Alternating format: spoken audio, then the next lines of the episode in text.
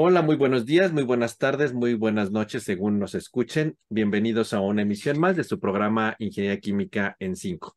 Como siempre, muchas gracias por sus comentarios, eh, pues por todas las likes que nos ponen y los views que nos ponen en todas nuestras plataformas, en YouTube, Spotify, Apple y todos donde nos siguen. Gracias a ustedes, seguimos eh, preparando estos programas para ustedes. Queremos agradecer a mensajes que nos llegan por ahí desde la Universidad Veracruzana y de la Universidad de Colima, donde nos han comentado que ya nos descubrieron y nos están conociendo y pues algunos de los eh, capítulos los usan inclusive en algunas clases para introducir algunos temas, lo cual nos da mucho gusto. En particular llegó ese mensaje de la Universidad de Colima. Entonces, muchas gracias porque estamos viendo que si están siendo usados y si están siendo eh, pues de difusión, que es la idea de que preparemos estos programas para, para ustedes. En esta ocasión eh, nos acompaña César, como siempre. Hola, saludos José. a todos. Saludos a todos. Eduardo. Hola, saludos a todos. Y bueno, pues como podrán darse cuenta, en esta ocasión falta uno de los miembros del programa, eh, Gabriel, que en esta ocasión, por primera vez en casi dos años, no nos pudimos conectar todos debido a fallas técnicas en la red. Pero si se dan cuenta, durante los casi dos años que llevamos con ustedes, es la primera vez que no podemos estar juntos. Bueno, en esta ocasión voy a introducir primero el tema antes de presentar a nuestro, a nuestro invitado del día de hoy y quiero hacer nuevamente mención que gracias a las sugerencias de ustedes seguimos teniendo invitados en nuestras grabaciones, ya que es algo que ustedes han solicitado, pues para tener otras visiones y otros puntos de vista en temas muy, muy especializados. El día de hoy, eh, pues queremos hablar de un tema que sigue siendo muy actual y muy vigente a la luz de estos temas de sostenibilidad y economía circular, en particular ahora que sigue estando tan de moda la parte de la Agenda 2030 de las Naciones Unidas, en particular el objetivo asociado a energías limpias y asequibles para, para todos. En ese sentido, pues sabemos que hay múltiples opciones para hacer la transición energética de eh, energías provenientes de fuentes no renovables, tenemos la parte de energía eólica, energía solar, por ejemplo. Sin embargo, las energías provenientes de biomasa siguen siendo todavía muy atractivas debido al gran potencial de biomasa disponible en todo el mundo. De acuerdo al Laboratorio Nacional de Energía Renovables en Estados Unidos, la energía eh, que puede provenir de, de, biomasa es bastante impactante, la, podría ser bastante impactante en la matriz energética debido a la gran cantidad de desperdicios eh, orgánicos y lignocelulósicos que se generan en el mundo a lo largo del, del año. Más o menos se ha estimado que alrededor del mundo los residuos orgánicos y lignocelulósicos eh, podrían ser cerca de 100 mil billones de toneladas al año, lo cual abre una gran oportunidad de generación de pues fuentes renovables de energía a partir de este tipo de materiales. Si bien es bien conocido eh, pues el desarrollo de tecnologías para la parte de desarrollar lo que llamamos los biocombustibles y conocemos los casos de éxitos del biotanol y del biodiesel en lo particular, todavía sigue habiendo muchísimos retos asociados a la transformación del material ignocelulósico, a la generación de biocombustibles en forma rentable desde el punto de vista económico y pues también desde el punto de vista energético. Pero sobre todo sigue habiendo mucha situación, vamos a llamarla polémica, asociada a las cuestiones políticas y a la soberanía nacional que está implicada en la generación de biocombustibles contra la generación de combustibles eh, derivados de materia no renovable. Es el caso, por ejemplo, particular de México, donde sigue habiendo conflicto con la cuestión de la soberanía nacional en la generación de este tipo de eh, bioenergías, dado que de acuerdo a la Constitución, solamente eh, la entidad paraestatal es la única que está capacitada para esta generación. Sin embargo, todos conocemos que pues un día va a haber carencia de este tipo de, fuentes no renovables y entonces el reto hacia los biocombustibles sigue siendo una gran oportunidad, dado la gran cantidad de materia orgánica y biomasa que tenemos y obviamente a la luz de los conceptos de economía circular, pues es una forma muy eficiente de reusar y reciclar estos residuos y aprovecharlos y revalorizarlos como fuentes de bioenergéticos. Así que en esta ocasión, en, este episodio de Ingeniería Química en 5, contamos pues con la presencia del doctor Agustín Jaime Castro Montoya, profesor de la Universidad eh, Michoacana de San Nicolás de Hidalgo. Él es ingeniero químico con profesión, con formación doctoral en el Instituto Tecnológico de Celaya Es miembro del Sistema Nacional de Investigadores y es bien conocido en, en México por su área de expertise en el área de, de biocombustibles. Eh, también seguramente muchos de nosotros lo ubicamos porque fue hace ya más de 10 años presidente de la, de la MIDIC, el presidente nacional de la MIDIC. Y obviamente, pues eh, es bien recordado porque su gestión fue cuando la MIDIC dio el gran salto de ser un pequeño congreso a un gran congreso que, como el que ahora todos conocemos. Y también eh, eh, él, pues en su momento fue líder de muchos proyectos asociados a la revalorización del lirio, en particular del lirio que se produce aquí en, en la laguna de, de, Yuriria, para poder hacer los primeros intentos de generar biocombustibles a partir de ese residuo pues que tenemos en esta zona local. Y también fue de los primeros pioneros en intentar revalorizar el residuo de agave para la producción de, biocombustibles. Eh, su influencia en el, en el caso de México es bien conocida porque casi toda la gente que se dedica a la cuestión de biocombustibles pues lo tiene como referencia, dado que ha sido el pionero en muchísimos proyectos que hace muchos años, cuando todavía esto estaba naciente en México, él ya estaba intentando revalorizar, como les digo, el lirio, los residuos de, de agave, e inclusive tiene una pequeña planta en la Universidad Michoacana para la producción de, de etanol a partir de, de residuos lignocelulósicos. Así que, pues, ¿quién más que, que el doctor Agustín Jaime como experto y pionero en estos temas en México para hablar, pues, qué nos espera, qué retos y oportunidades tenemos en el futuro en México y en el mundo en el uso de los biocombustibles. Muchísimas gracias al doctor Agustín Jaime por aceptar estar esta ocasión con, con nosotros. Gracias a ti, Juan Gabriel, y a todo tu equipo de trabajo por permitirme compartir con ustedes estos minutos y un saludo a toda tu audiencia. Gracias, Agustín. Pues entonces vamos a empezar este, con, con, pues con, con, con, la pregunta de apertura y me gustaría pedirle aquí a César que, que comenzara. Claro que sí, ya, ya mencionó Gabriel que es experto en el área. Me gustaría preguntarle de alguna manera cuáles cree que son las principales oportunidades y ventajas que ofrece la producción de los biocombustibles en México ya sea en términos de seguridad energética, en términos de la reducción de emisiones, doctor Agustín.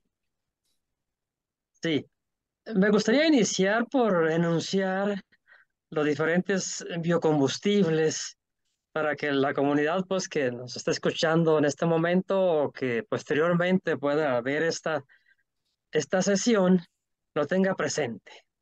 Y lo voy a tratar de poner en el orden que yo veo más factible su producción y su uso.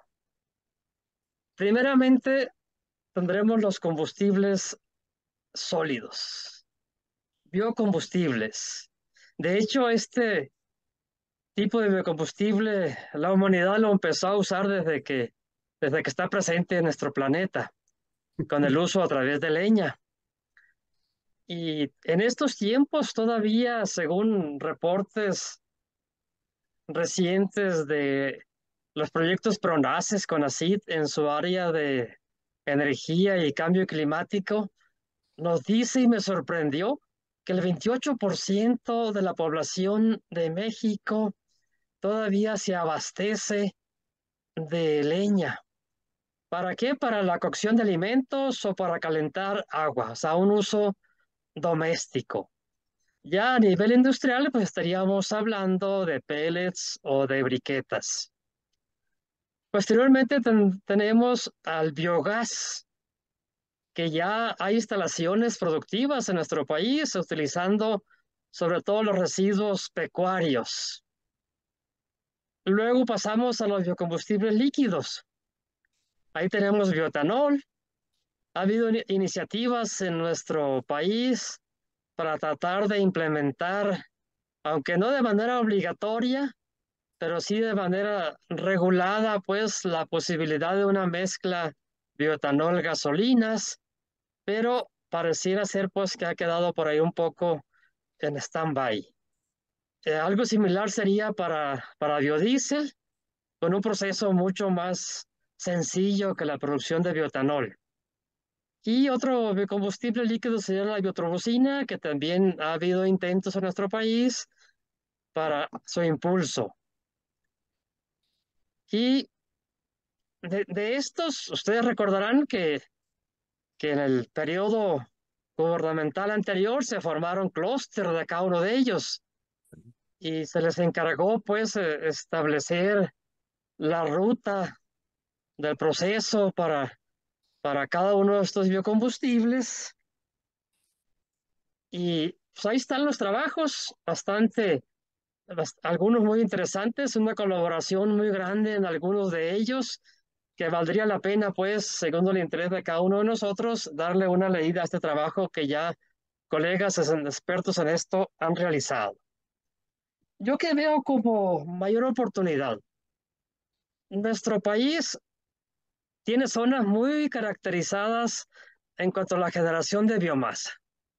Por ejemplo, vamos al Golfo de México.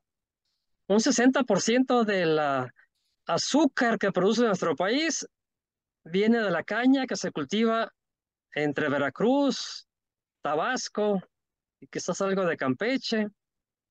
Y se genera una cantidad grandísima de biomasa, que afortunadamente es uno de los ejemplos clásicos que pudiéramos mencionar, que están usando a ese residuo ya como un biocombustible. Si, si vamos a algunas papeleras de esa zona, que han venido haciendo un, un trueque, un cambio en, en poder calorífico, eh, diciéndole a los ingenios, tú envíame todo el, el, bagazo, ¿no?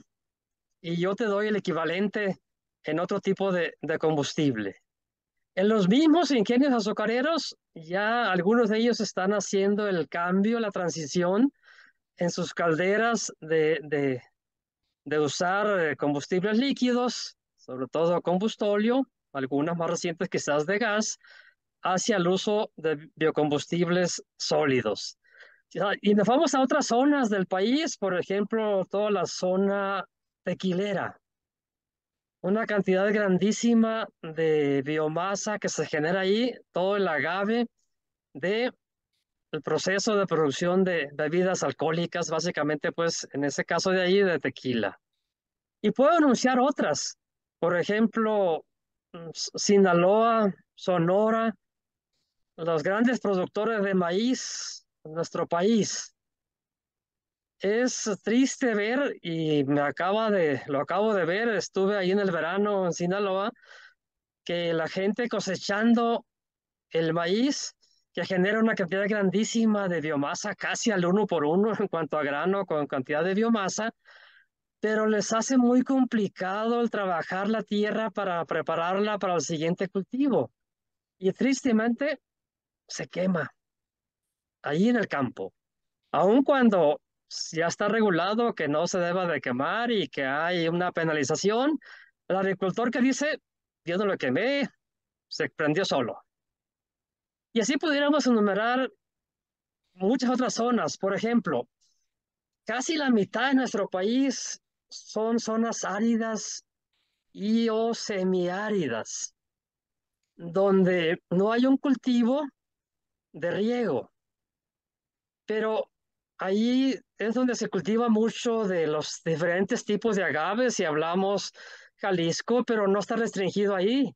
Si ustedes seguramente al recorrer por carreteras, no sé, Zacatecas, San Luis Potosí, han visto que también hay muchos agaves, muchos de ellos silvestres, pero pues es el cultivo que se pudiera reproducir ahí, si se implementaran pues estrategias para producción de biomasa con fines energéticos, pues tenemos el 50%, repito, de territorio nacional que puede ser susceptible a esto y en los cuales no estaríamos compitiendo con cambio de uso de suelo, que hay que privilegiarlo pues para el combustible del ser humano, para la producción de, de alimentos.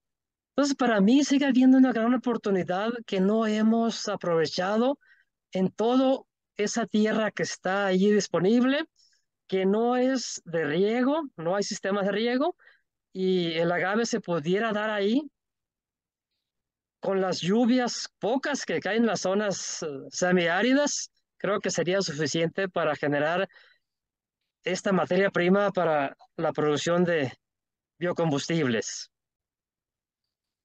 Bien, doctor. Eh, me llamó la atención ahorita que mencionaba esta parte de Sinaloa, ¿no? De que muchos queman el residuo como tal. Eh, en su opinión, ¿habría una estrategia como de vincular al agricultor con estos clústeres o con alguna, eh, no sé, que se creen compañías para la producción de biocombustibles? Yo creo que son de las cosas que han quedado, las iniciativas han quedado cortas. En estos clústeres que yo mencionaba, pues trabajó en cada uno de estos biocombustibles, pero creo que no participó el generador de la biomasa. Eso sería muy importante que se pudieran implementar estrategias que en otros países, si vemos videos, por ejemplo, nuestros vecinos del norte, las máquinas con las cuales cosechan su maíz ya llevan un implemento donde va, donde va captando toda la, la biomasa que desecha pues la máquina trilladora y va haciendo pacas gigantescas, ¿no? Que sería mucho más fácil después su recolección para pensar eh, en que esta biomasa sea el suministro de instalaciones industriales para producir biocombustibles. En México no lo hay. Eh, de vez en cuando yo he visto en Sinaloa que lo hay para gente que le interesa esa biomasa usarla como complemento de su alimento para ganado, pero es despreciable. Muchas gracias, doctor. Doctor Gabriel. Eh, pues tú nos comentas ahí, pues que sigue habiendo muchos retos en esa parte de, sobre todo como en la parte del uso de tierra, vamos a decirlo, ¿no? Pero otra cosa que a veces es criticada mucho en la, en la producción de biocombustibles como un reto es la parte de la deforestación, ¿no? Mucha gente dice, bueno, es que van a deforestar para producir la biomasa. ¿Tú cómo crees que se deba de equilibrar esto o hacia qué tipos de cultivos deberíamos de decantarnos o si en realidad sí es un problema inherente a la generación de los biocombustibles? Fue un rubro que no mencioné ahorita como generador de biomasa y hay otros que ahorita se vienen a la mente. Por ejemplo, no tengo el dato, pero estoy seguro de que la cantidad de biomasa que queda en el, en el bosque por cada unidad que sacamos maderable debe ser equivalente o inclusive mayor. ¿Qué se está haciendo? Alguna de ellas, pues la gente que vive en la zona rural las usa como yo les mencionaba al inicio, como leña para uso doméstico. Pero eso pudiera ser transformado a pellets, pudiera ser transformado a briquetas y ponerlo al servicio de, de la industria en general. Y otra de ellas es que hemos empezado a trabajar con ellos aquí en el estado de Michoacán, son las grandes procesadoras de vegetales y frutas. Aquí en la zona de Zamora, hay muchas empresas que procesan frutas de temporada, están todo el año, según la temporada de, la, de, la, fresa, del mango, del plátano, y generan una cantidad también grandísima de biomasa con algo muy ventajoso. Por ejemplo, residuos de mango. Nada más con la empresa que yo he tenido contacto genera 7 mil toneladas, 8 mil toneladas en los dos, tres meses de, de zafra de mango, que además del material lignocelulósico, que es toda la cáscara pues del mango, lleva pulpa del mango. O sea, que es un material lignocelulósico que digamos que va mejorado pensando en biocombustibles con un azúcar ya natural ahí presente. Y entonces, en ese sentido, ¿tú crees que el, lo que siempre es como el mito de, bueno, es que si usamos tierra de, quitamos tierra de cultivo agrícola para cultivar em, biomasa para biocombustibles como jatrofa o así, no es necesariamente tan un mito, sino más bien no hemos sabido cómo equilibrar esas dos partes, ¿sería tu opinión? Sí, mi opinión es que no es necesario hacer el cambio de uso de suelo. O sea, utilicemos las, las zonas eh, semiáridas para poner el cultivo que sea adecuado para ellos, se me ocurren todos los cactáceas, pues. Y utilicemos todos los residuos de biomasa que se están generando ya en las zonas agrícolas de riego que generan alimentos para el ser humano, que tristemente pues están quemando ahí en el campo con todo lo que esto además implique de, de deterioro de, del suelo mismo. Entonces, eh, más bien ahí quizás el problema es cómo legislar el, el, aprovechamiento de esos residuos, tal vez, ¿verdad? Sí, se, se ha puesto como, como una desventaja que la parte logística, ¿no? Para colectar grandes cantidades de biomasa y suministrar a empresas de, a nivel industrial. Pero esos ejemplos que los he mencionado, está muy concentrada la biomasa ahí. Yo creo que el problema de logística, costos y todo lo que además implica se reducen bastante utilizando y así y poniendo las instalaciones ahí donde está la generación de biomasa. Y eso podría, o sea, traer directamente ahí, instalarlo cercano ahí, ¿verdad? Y no intentar moverlo como es otra de las formas, ¿no? Que dicen, llevémoslo a un hub y que ahí se haga el, como la colecta central de todo, ¿no? Sino más bien directamente ahí poder, poder ponerlo, o sea, sería tal vez tu, tu, tu idea o tu sugerencia. Sí, te digo, si me voy, si me voy pues al estado de Veracruz, te decía, con la caña de azúcar, ellos producen, no sé, tres millones de toneladas, por no tengo el número exacto, que están de alguna manera centralizadas, o sea, no hay que mover de, miles de kilómetros, ¿no? A lo mejor sean cientos a lo mejor, algunos inclusive más cercanos, porque ahí en Veracruz hay ingenios que están a 50, 100 kilómetros uno del otro. Claro y de esa manera podría hacerse hasta rentable económicamente, ¿no? Que es el otro problema. Así es, exactamente. Me tocó visitar algún, una planta en Veracruz eh, hace algunos años con este impulso que se venía dando pues a la producción de biotanol, donde ellos, eh, ellos compraban, mm, compraban jugo de caña en el tiempo de zafra y además compraban bagazo para el resto pues del año y ellos ya estaban quemando bagazo. Yo no, no he ido, supongo que sigue funcionando esta empresa pues que está ahí cerca de Córdoba, pero sí hay muchos ejemplos pues eh, ya tenemos inclusive termoeléctricas, algunas combinadas, algunas nada más con biomasa, pero yo creo que sí ha faltado un impulso, un impulso de Estado pues para el desarrollo pleno de estos biocombustibles. Bueno, eso lo vamos a dejar para más adelante. Ok, gracias, Agustín. Lalo, adelante. Gracias, doctor. Pues gracias, doctor Agustín. Por ahí luego hay, hay algunas opiniones que, que, uno se encuentra y dice, no, es que sabes que, mira, la, la, industria petrolera pues te lleva pues ya muchísimos años que, que eh, de, de, ventaja, pues desde que se desarrolló por ahí de mediados del siglo pasado y ya está la infraestructura y listo va a pasar ahorita el de los helados. Este, y, dicen, bueno, y pues entonces tú como, como biocombustible o como productor de biocombustible tienes que competir ante esa tecnología que pues ya está, ya está instalada. ¿Cree usted que sea como cuestión de, de que haya falta de tecnología, que haya falta de opciones para utilizar o, o, o simple y sencillamente a lo mejor es simple falta de, de, de interés y falta de dinero? Y, y, lo pregunto porque yo, yo soy testigo del laboratorio que tiene usted ahí en, en la Universidad de Michoacana, donde, si mal no recuerdo, produce bioetanol. Entonces digo, bueno, o sea, ¿qué, qué faltarán? O sea, ¿da falta fierros ahí que, que uno los arme y diga, bueno, esta es la, la nueva tecnología para producir el, el, biocombustible? ¿O faltan ideas? ¿O falta dinero? ¿O, o qué es lo que, qué es lo que falta? Yo creo que una combinación de todas ellas. Por ejemplo, al inicio se centró mucho en querer utilizar la caña de azúcar como diversificar y sacar el bioetanol, además, además del azúcar, su producto principal.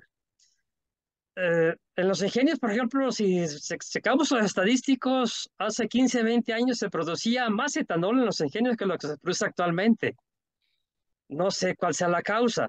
Pero yo creo que pensar en caña de azúcar en nuestro país es muy diferente de pensar en caña de azúcar en México, digo en Brasil o en Estados Unidos, porque está muy atomizado el, la cantidad de tierra que tiene cada agricultor, es muy pequeña y tiene muchas necesidades el agricultor, tiene muchos hijos, tiene que sostenerlos y tiene que vivir de ese pedazo de tierra, a lo mejor dos, tres hectáreas.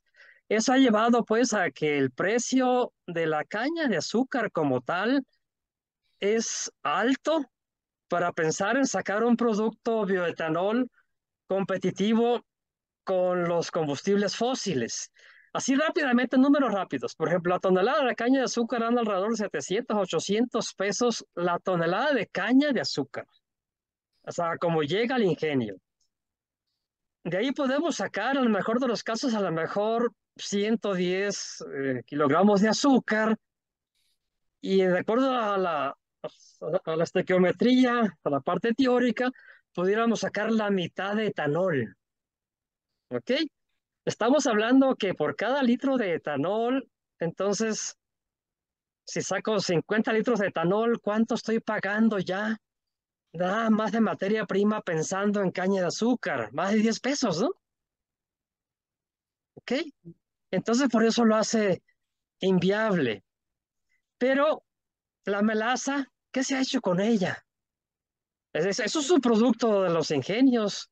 La melaza a lo mejor se use como alimento balanceado, a lo mejor algunos agricultores la diluyan y la pongan como una especie como de abono a sus campos agrícolas, pero pues tenemos ahí una, un, una, un residuo que tiene azúcares ya de manera natural. No hay que entrarle al proceso de transformar moléculas complejas hacia azúcares y estas fermentarlas hacia etanol. Ahí están, ahí al contrario, hay que diluir la melaza para poder llegar a niveles donde los microorganismos puedan hacer su trabajo y convertirla en etanol. Entonces yo creo que ha habido, a lo mejor, no sé si fue un error quererse enfocar en la en las, la caña de azúcar como una posible fuente, pensando pues en, en Brasil, pensando en, eh, bueno, Estados Unidos es maíz, ¿no? Pensando en Brasil más que nada, y no se volvió a ver a todas las demás fuentes que hemos enunciado hace unos minutos. La parte tecnológica, eh, lo comentábamos el día que estuvimos allá con ustedes. Allí hablamos de biobutanol, pero el proceso general es el mismo. Claro, eh, tiene sus, sus asegúnes para cada, para cada bioproducto, en este caso pensamos biotanol. Yo creo que, que ha faltado, si pensamos en primera generación, a lo mejor ha faltado que se trabaje en la ingeniería metabólica, que nos permita que un microorganismo puede usar concentraciones mucho más altas de sustrato de azúcares y que también resista concentraciones mucho más altas de, de bioproducto de etanol para pensar en sacar productos altamente, o sea, un caldo de fermentación de alta concentración y lo que viene después eh, sea competitivo. Pensando en eso, pensando en, en un biotanol, por ejemplo, de segunda generación, pues se complica todavía más el proceso. Porque ahí tenemos materia, tenemos biomasa que no tiene azúcar de manera natural. O sea, tiene, dependiendo de qué estemos hablando, tendrá celulosa, tendrá celulosa, o tendrá almidones, que, que implica una etapa más de procesamiento.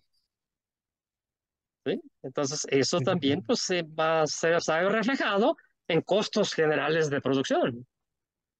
Y, luego también, bueno, creo yo también un poco que es la, agenda que vaya marcando, pues ahora sí que cada, cada periodo de, de gobierno, ¿no? O sea, creo que ahorita, bueno, eh, en 2023 que ya estamos por finalizar eh, el sexenio, bueno, no tanto, no nos falta poquito, pero trae una agenda, una agenda relativamente marcada, así la veo yo, así la siento como más hacia los combustibles este, tradicionales, este, petróleo, carbón y demás, ¿no? O sea, creo que también eso pudiera a la larga verse reflejada en la falta de interés, a lo mejor en la producción de, de, de estas cosas, ¿no? Creo. Digamos que sí lo han abordado, Eduardo, pero, pero muy ligeramente, muy superficialmente. Tú te vas a los pronaces, hay un apartado de energía y cambio climático, pero lo están orientando más como al uso doméstico.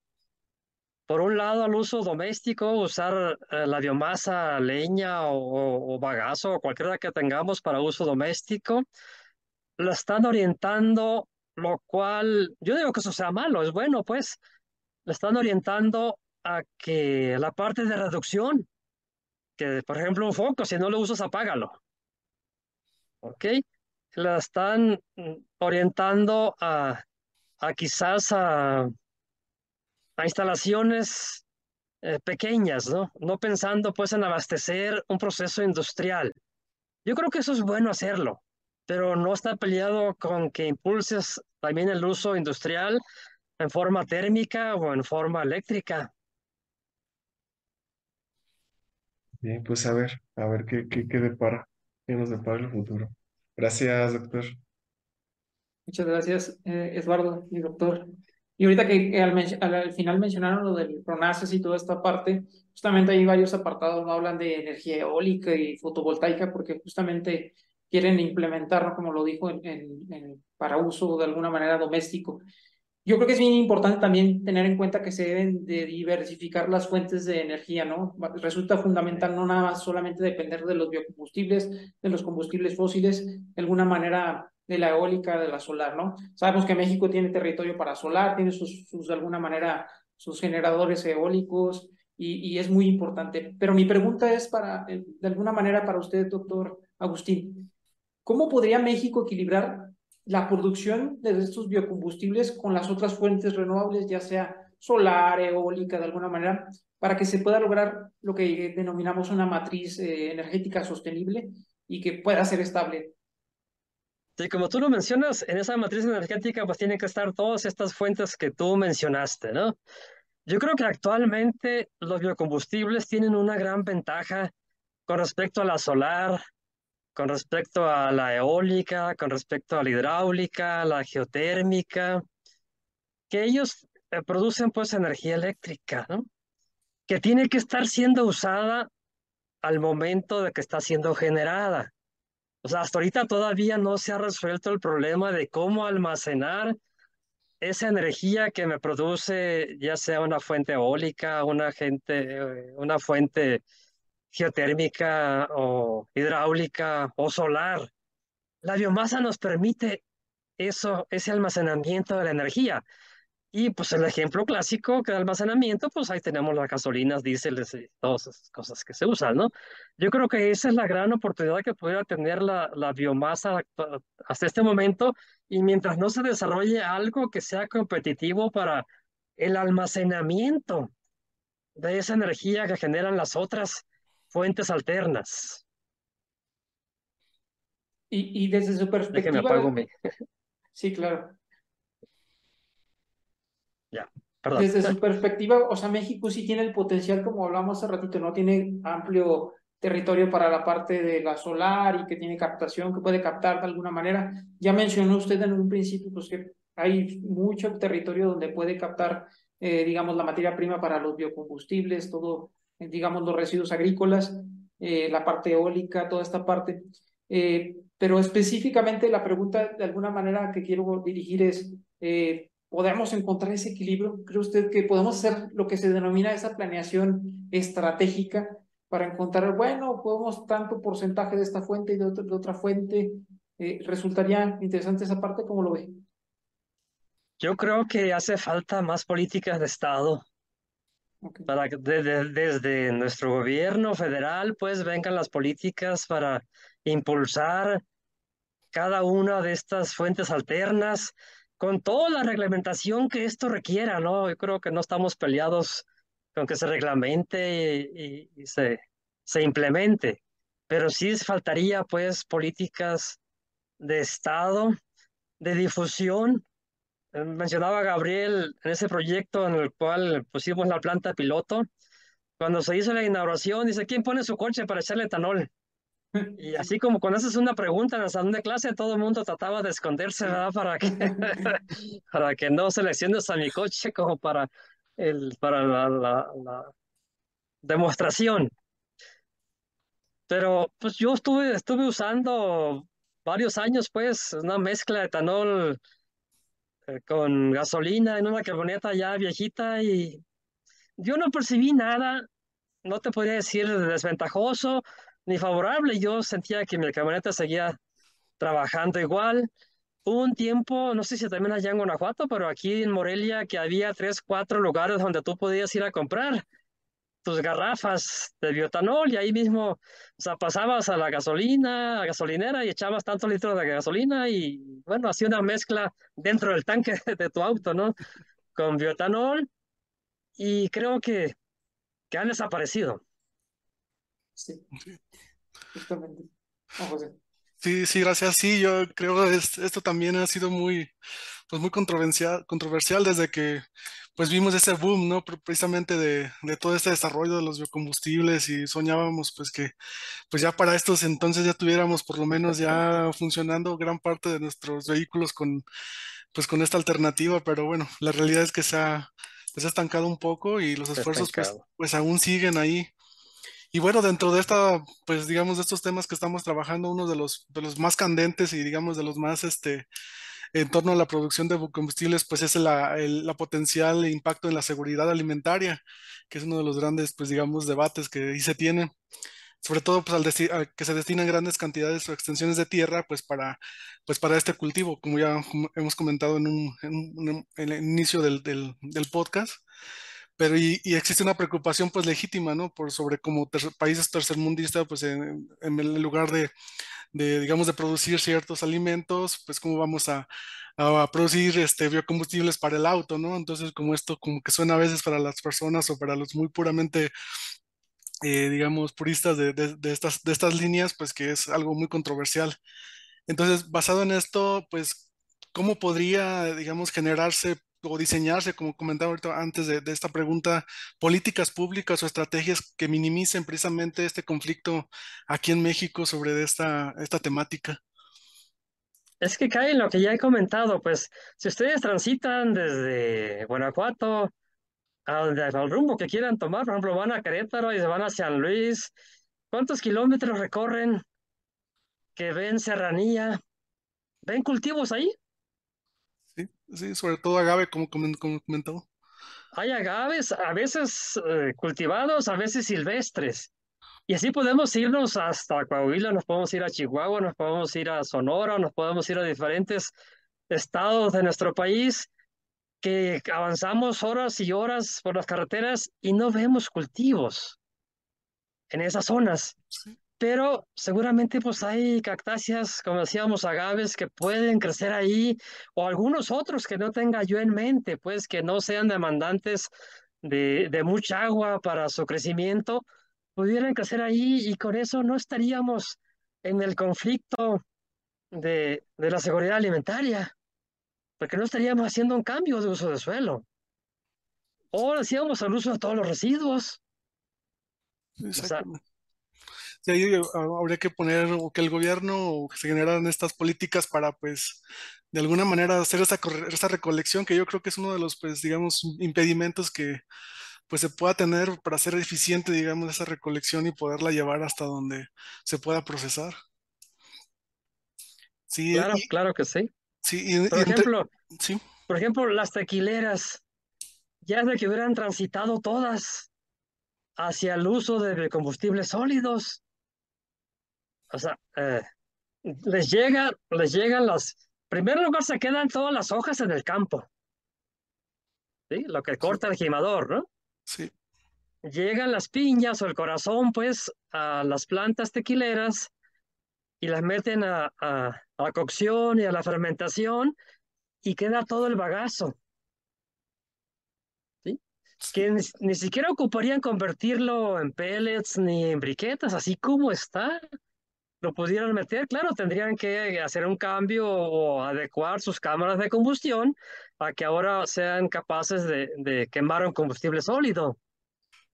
Y creo que tampoco lo hemos hecho. Hace poco alguien me comentaba que algunas ya empiezan a tener como un sistema híbrido, o sea, que siguen quemando gas o combustóleo y que ya están transitando a utilizar ese combustible sólido que ellos mismos generan. Pues sí, normalmente la, a veces las empresas tienden a migrar a este tipo de sistemas ya cuando hay alguna regulación o ya se les exige de alguna manera que pues se hagan cargo de alguna, de alguna manera de, ese- de esa problemática que pues no Yo creo, debería ser perdón, yo problema. creo que, yo creo que los precios de los combustibles internacionales también, ya ven que ha habido picos muy altos del petróleo, del mismo gas, que los ha llevado a, a animarse, ¿no? A atreverse a decir, pues es el momento de usar nuestro propio combustible que yo estoy generando. Sí, exactamente, es la, pues, alguna de, de los, de los, de los ali- alicientes que pues, las industrias pueden tomar para poder migrar ya a este tipo de, de combustibles que pues ya gran, pues ya otros países ya subdesarrollados ya han, de- ya han, Sí. ya han brincado de alguna manera y pues México todavía nos queda un poquito camino por recorrer para llegar a ese, a ese, a Otro ese fin. ejemplo, Juan José, todas las plantas que producen jugos, Mm. ¿qué hacen con toda su biomasa? No, fa- espero que no sean el peor de los casos que estén en, en- en tiraderos o en rellenos sanitarios, ¿no? Que por eso no se dan abasto, yo creo, para, para, para tener la capacidad. Y aquí también faltaría todos los residuos orgánicos domésticos. O sea, yo creo que más o menos la mitad de los residuos que, que cada uno de nosotros genera en nuestras casas son orgánicos, que no hay tampoco pues eh, un, una política que nos obligue a la separación de esos residuos. ¿Qué se separa lo que alguien más puede vender? Metales, cobre, aluminio, cartón, ¿no? Celulosa, pues en general. Y todo lo demás va a un relleno sanitario que en el mejor de los casos yo creo que, no sé si nada más en la Ciudad de México, por ahí hay un generador de biogás en su relleno sanitario que está para la salida, creo, está por Tlalpan, por, no sé, la salida de Puebla, por aquel lado creo. Sí, eh, pues sí, es, eh, nos falta pues en, en un sentido muy estricto de poder transitar hacia, hacia estos, estos nuevos combustibles. Pues muchas gracias, doctor, eh, doctor Segovia. Sí, se oye como muy triste, ¿verdad, Juan José? De repente sí. Sí, triste, pero la oportunidad ahí está. Sí, sí. No, Bueno, y, y no para ponernos más tristes necesariamente, pero bueno, como eh, comentaban ya todo el mundo, todos han comentado ahorita, no, mucho tiene que ver el contexto económico, el contexto político para Sí. se, incenti- se incentiva o no. Pero en este sentido y, eh, y en tu particular visión o opinión, ¿En México se está incentivando a la generación de biocombustibles o tú sabes de incentivos, no sé, a nivel federal, regional, municipal, por ejemplo, en Michoacán o en otro lugar? ¿O qué crees tú que haga falta como una política pública para que de verdad podamos meternos a esto? ¿O es falta de voluntad política? ¿Qué crees que sea lo que falta si es que no hay nada de política pública real en México para los biocombustibles? Yo como política pública no veo mucho. Sí veo pues ya industriales, como los ejemplos que les he puesto, que están ya usando sobre todo pues biocombustibles sólidos. Tratando de ellos hacer sus procesos más rentables. Yo creo que ni siquiera están pensando en el ambiente ni algo más, sino pues su proceso debe ser más rentable y dice, aquí tengo el biocombustible y están pensando ya en usarlo. Pero pues tristemente yo creo que de parte de política pública no se ha hecho, no se ha avanzado lo suficiente. A lo mejor sí se ha hecho algo, pero no con el avance que se quisiera. ¿Y tú qué pensarías que debería de ser la, la, política pública, en tu opinión, como efectiva para poder incentivar a la gente hacia esto? Sea, ¿Debe ser económica? ¿Debe ser la parte rural? ¿Qué, qué, qué opinas tú?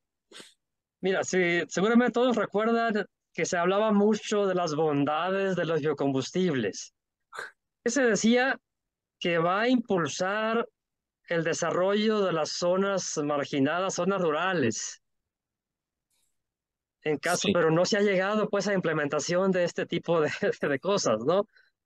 Que va a mejorar o va a reducir las, los gases de efecto invernadero. Entonces, eh, que va a generar empleo, la parte social. Se le han puesto muchas bondades a los biocombustibles, pero en nuestro país no hemos sido capaces pues de avanzar hacia allá. ¿Y tú crees que sea parte del entramado político, falta de voluntad, o, esa, o tiene que ver también con la parte de agrícola? ¿Tú qué crees que sea? Pues yo creo que mucho es política pública. Si hubiera una política pública, por ejemplo, ya hay leyes que regulan el uso de la mezcla de etanol en gasolinas, hay leyes que prohíbe, por ejemplo, el uso de maíz, hablando de seguridad alimentaria, ¿no? El maíz es la base del alimento del mexicano. Y hay, en 2008 fue la primera ley que se promulgó, ¿no? Donde decía que no se puede usar maíz para producir biocombustible. Al menos decía que se demuestre que México es, que México tiene excedentes en producción de maíz. Eso nunca lo vamos a lograr porque tampoco hay políticas públicas para implementar la parte agrícola. Este año ha sido muy caótico en las zonas maiceras de nuestro país, Sinaloa, Sonora en ese sentido, y lo vemos en los medios de comunicación, cómo ha estado la problemática. Entonces, yo creo que sí es parte de un problema, digamos, de falta de voluntad política o que los intereses están encaminados hacia otras prioridades en la matriz energética, en el caso particular de México. Y por ejemplo, en el caso de Michoacán, ¿hay, hay algún incentivo al uso de este tipo de, de biocombustibles o tampoco a nivel local en tu, en tu estado hay algo? Nada. Que yo tenga conocimiento de ello y que sea público, no, no lo hay. Okay. Ni en ningún estado que tú sepas a nivel así que muy... yo sepa, no.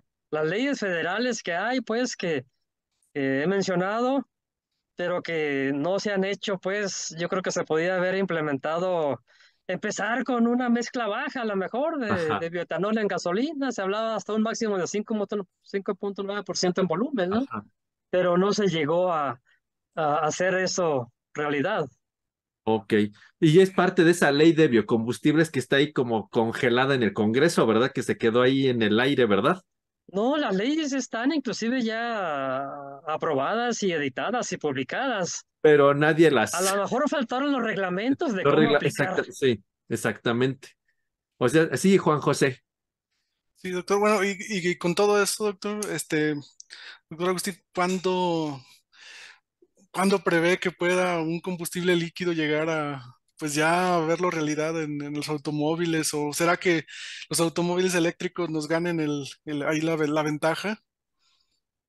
Mira, son dos cosas diferentes. Yo creo que va a ser cuando los precios internacionales del fósil estén a un nivel que permitan que los biocombustibles compitan en cuanto a cantidad de energía que proporciona un kilo de gasolina con un kilo de, etanol, ¿no? Para hablar en masa, ¿no? Y se recuerdan, hace unos años estuvo el petróleo arriba de 100 dólares. En aquel entonces se hablaba que el punto de equilibrio para que los biocombustibles fueran competitivos eran alrededor de 60, de 60 dólares el precio de barril y llegó hasta 120, ¿no? Fue cuando hubo ese pequeño boom de tratar de impulsar todo esto de los biocombustibles. Pero pues esos precios también son muchos políticos, económicos a nivel mundial, a nivel mundial, ¿no? Entonces yo creo que esa es una, ¿no? De, de, de si los precios, si, si el combustible fósil se sigue agotando, pues habrá un momento que seas que sus precios sean más altos y todos los costos de producción de los biocombustibles le compitan a, a los fósiles. Y la otra era, y se me pasó ahorita, los eléctricos. Ah, los eléctricos. Fíjate, los eléctricos es un punto muy interesante. Por ejemplo, en nuestro país nos han vendido que la solución a la problemática ambiental son los autos eléctricos. Sí, solo sí. Revisamos la fuente de energía que va a suministrar a ese auto. Si viene de la red que viene de un combustible fósil, va a ser peor. Porque estamos, o sea, si tú quemas gasolinas, o sea, fue, fue nada más la parte de rectificación del petróleo, ¿no? Pero en cada etapa que tú le vas haciendo, ninguna de ellas es 100% eficiente. Alguna de ellas la eficiencia está muy baja. Y para llevarlo hasta electricidad, entonces estoy perdiendo mucha energía en el proceso en lugar de usarla como gasolina, como diésel, usarla como auto eléctrico, si viene de esa fuente. Si me dices que todo va a ser suministrado por solar, por eólica, bueno, se las compro, ¿no? Sí, muy interesante esta parte, pero bueno, a ver qué sucede en un futuro. Y ahora sí, como dirían coloquialmente, sale peor el remedio que la enfermedad, ¿verdad? Para mí sí, sí, la fuente va a ser fósil.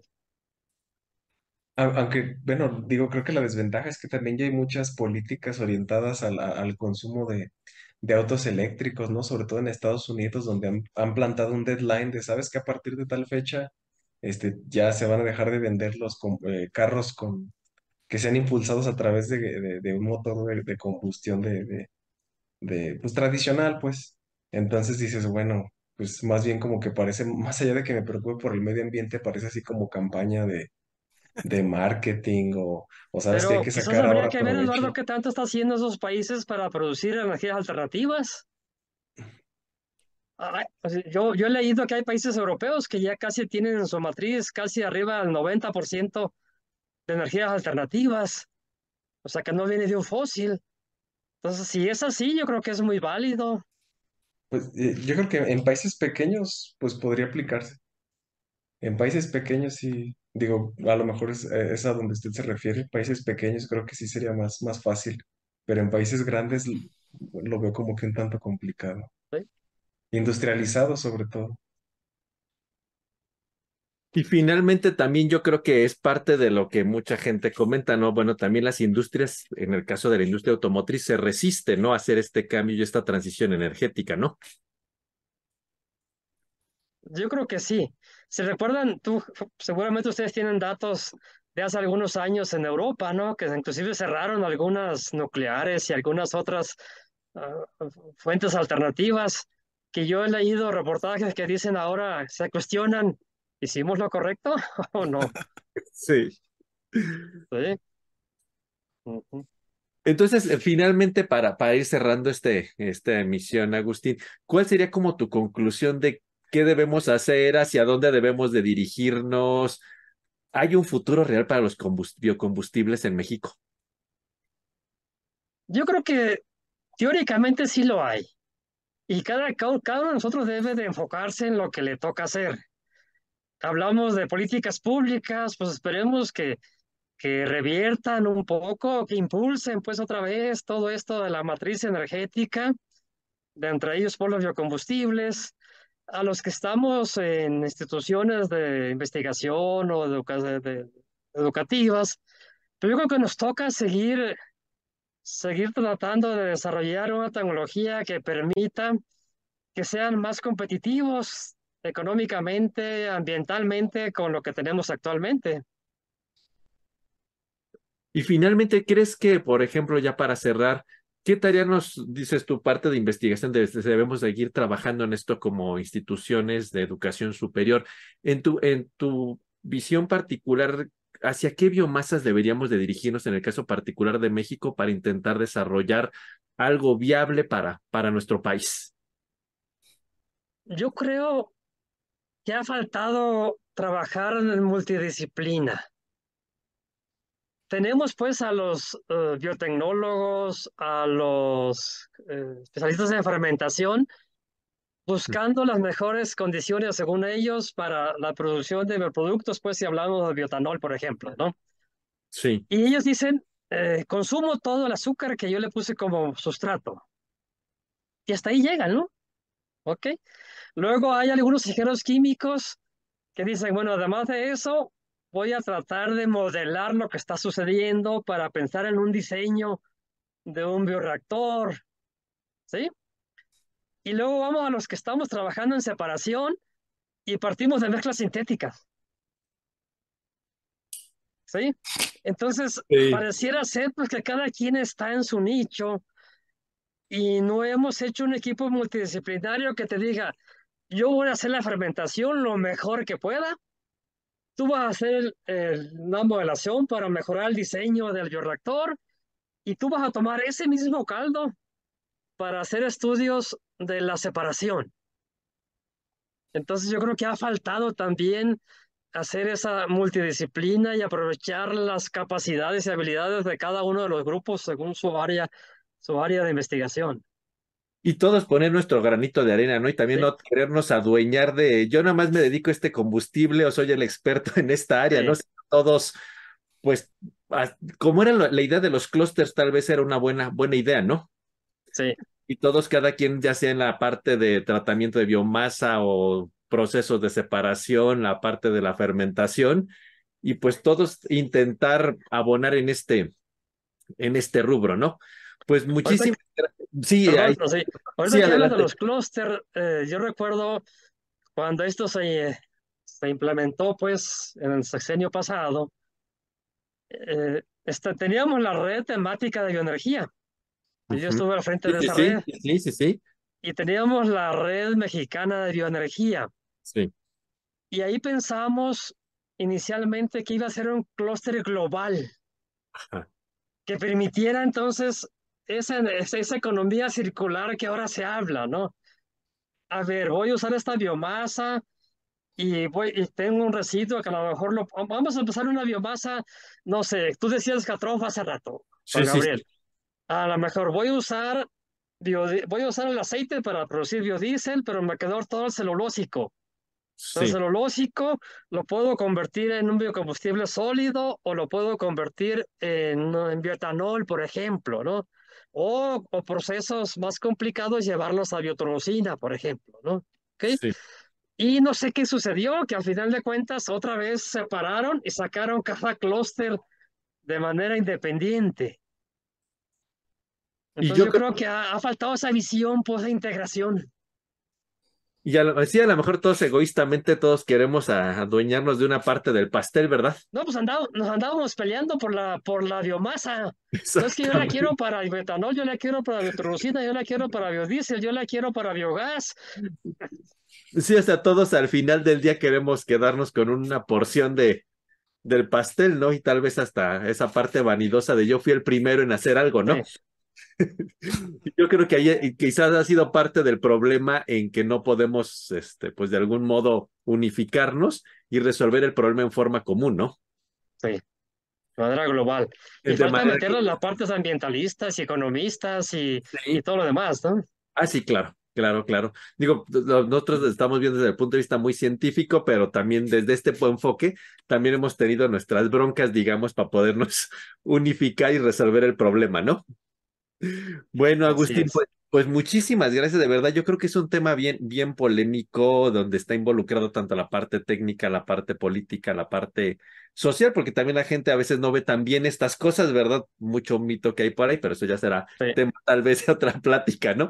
Pero de verdad, este, yo creo que esto nos da luz mucho acerca de, de hacia dónde vamos, qué retos tenemos y que todavía estamos ahí como entrampados, ¿no? En, en, en, la solución de esto. Pues muchísimas gracias, Agustín. Y bueno, finalmente a toda nuestra audiencia, yo creo que hay una gran área de, de oportunidad, tanto desde el punto de vista técnico, científico, económico, político y social, para intentar resolver el, este problema. Y yo creo que tanto desde el punto de vista de las universidades, centros de investigación, eh, centros de investigación en el área política y social, pues tenemos mucho que abonar para resolver este problema y pues lograr la transición que siempre nos hemos imaginado, ¿no? De, de, de estar usando biocombustibles, de estar usando este eh, transformando biomasa, ¿no? Y, y, y, y en meternos en estos enfoques de economía, de economía circular, donde toda la basura sea reusada y reciclada, que yo creo que es el sueño que todos tenemos. Pues muchísimas gracias, Agustín, y como siempre, para finalizar nuestra, nuestra sesión, pues tenemos nuestras palabras finales. César. La mía hoy es matriz energética. Muy bien, Juan José. Para mí sería soberanía energética. Lalo. Desarrollo sostenible.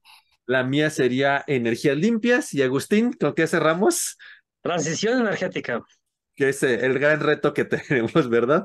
Pues muchísimas gracias a toda nuestra audiencia por haber eh, atendido esta, este tema que es tan interesante, polémico y que bueno, es parte de nuestro futuro, está en juego en la transición energética en estos temas. Muchísimas gracias, Agustín, por habernos regalado un poquito de tu tiempo para estar aquí con nosotros y seguramente siempre que tenemos un invitado los, los números se disparan y más cuando un invitado como tú y con este tema polémico seguro va a haber más, más audiencia y más comentarios como se generan ahora en, la, en las redes sociales cuando uno habla de, de este tipo de temas. Muchísimas gracias. Gracias a ti, Juan Gabriel, y a todo tu equipo de trabajo por considerarme y compartir estos minutos con ustedes. No, gracias a ti y pues muy buenas tardes, buenas noches, buenos días a toda nuestra audiencia. Se despide César. Hasta luego, nos vemos a la próxima. Juan José. Hasta luego, saludos. Lalo. Nos vemos. Hoy, como les comenté al inicio, no nos pudo acompañar Gabriel por problemas técnicos. Gracias al doctor Agustín de nuevo. Y pues nos vemos en una próxima emisión. Gracias y hasta pronto. Saludos. Bye. Hasta luego. Saludos. Bye.